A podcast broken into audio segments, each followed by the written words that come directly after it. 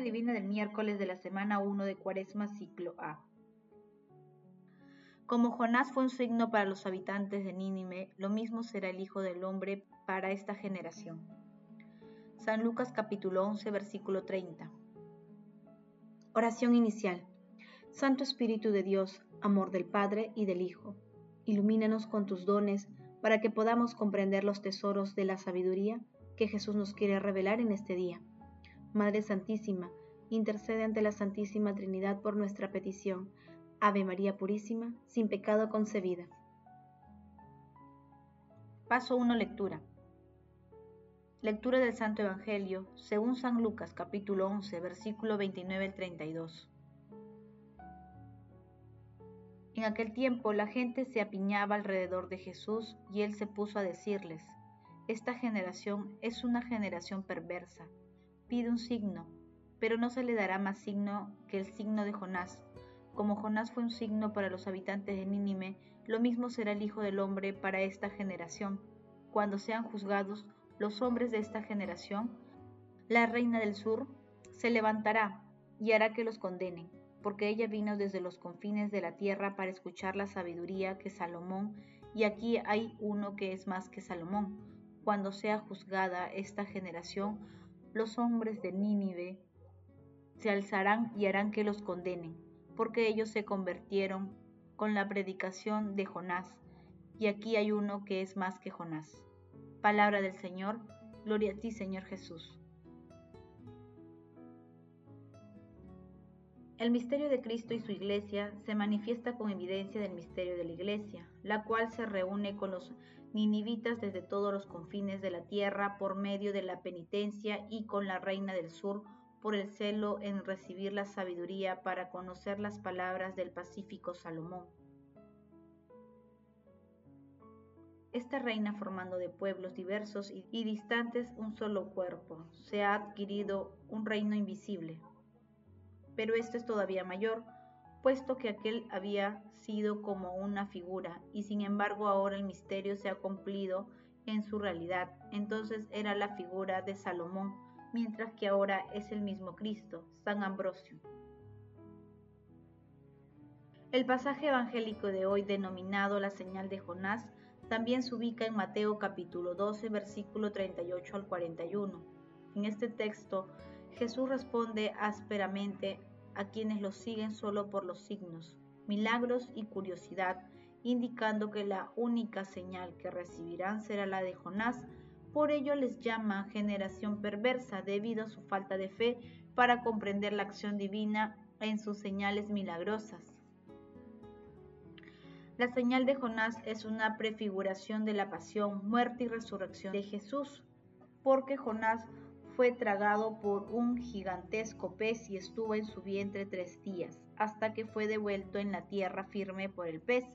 Después el Señor le dijo a Jonás que se dirija a Nínive para eh, avisar que la ciudad sería destruida en cuarenta días, si no se convertían. En este tiempo los ninivitas se arrepintieron de su mala vida y el Señor dio marcha atrás con la destrucción de la ciudad capítulo 1 al 3 del libro del profeta Jonás. Jesús advierte que quienes no crean en Él serán condenados porque no lo reconocen como Hijo y enviado de Dios Padre, grandeza que supera a la de Salomón. Dijo también que si esta generación no se arrepiente será condenada con el juicio final por los ninivitas que se volvieron a los caminos del Señor.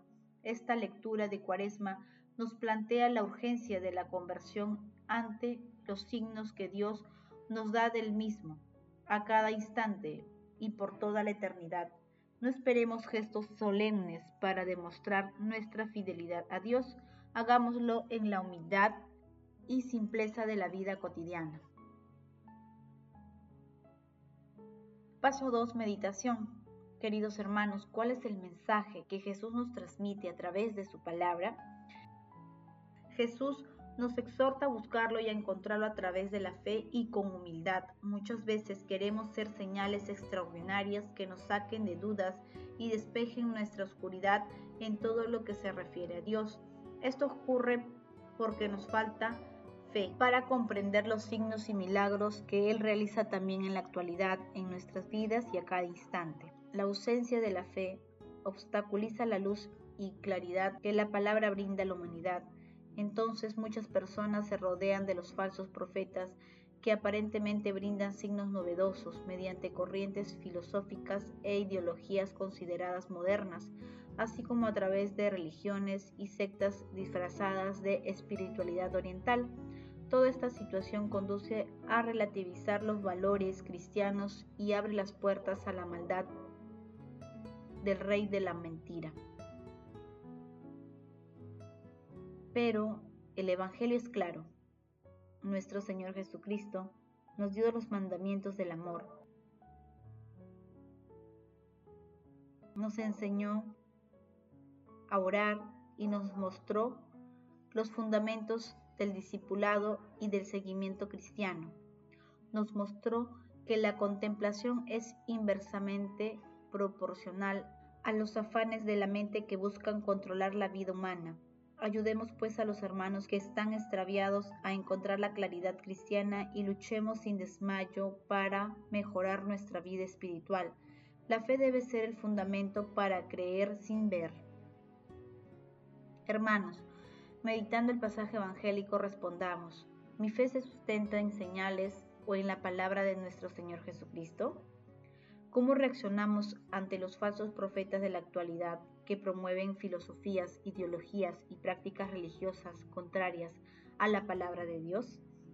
Que las respuestas a estas preguntas nos ayuden a comprender los signos de la presencia de la Santísima Trinidad en medio de nosotros Jesús, María y José nos aman. Paso 3. Oración. Mira complacido, Señor, el fervor de tu pueblo que desea entregarse a ti con una vida santa y a los que dominan su cuerpo con la penitencia. Transfórmalos interiormente mediante el fruto de las buenas obras. Santísima Trinidad, te alabamos y bendecimos por tanta bondad, por tu amor e infinita misericordia. Otórganos la gracia de la plena conversión, de la obediencia y el seguimiento fiel a las enseñanzas de nuestro Señor Jesucristo.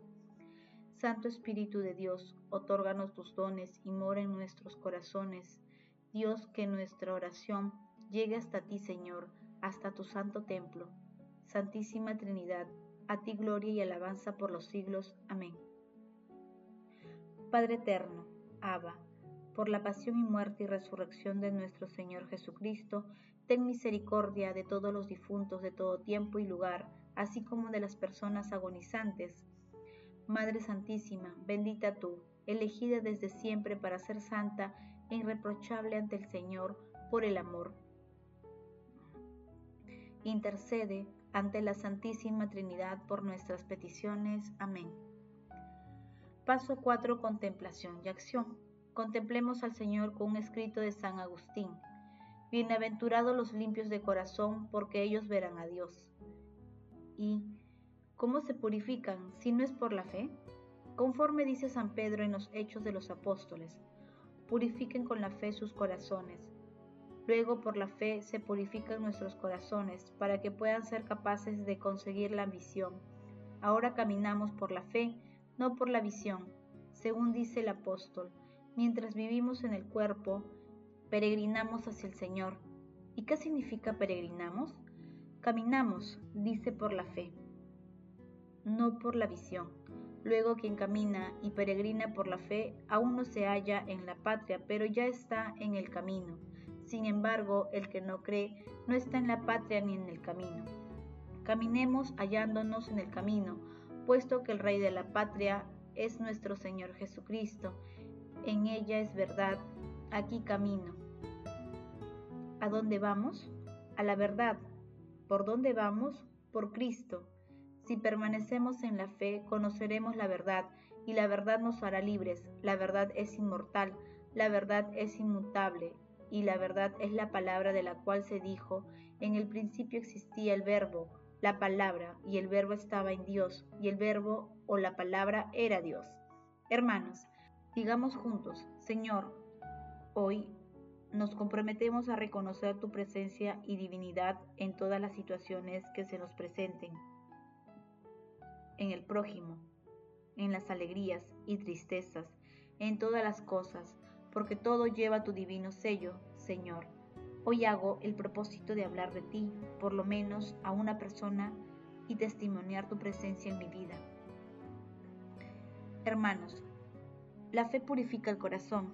Hagamos también el compromiso de rezar y meditar la oración del credo, que es un símbolo y una regla de la fe. El amor todo lo puede. Amemos que el amor glorifica a Dios. Oración final. Gracias Señor Jesús porque tu palabra nos conduce por caminos de paz, amor y santidad. Espíritu Santo, ilumínanos para que la palabra se convierta en acción. Dios glorioso, escucha nuestra oración. Bendito seas por los siglos de los siglos. Madre Santísima, intercede ante la Santísima Trinidad por nuestra petición. Amén.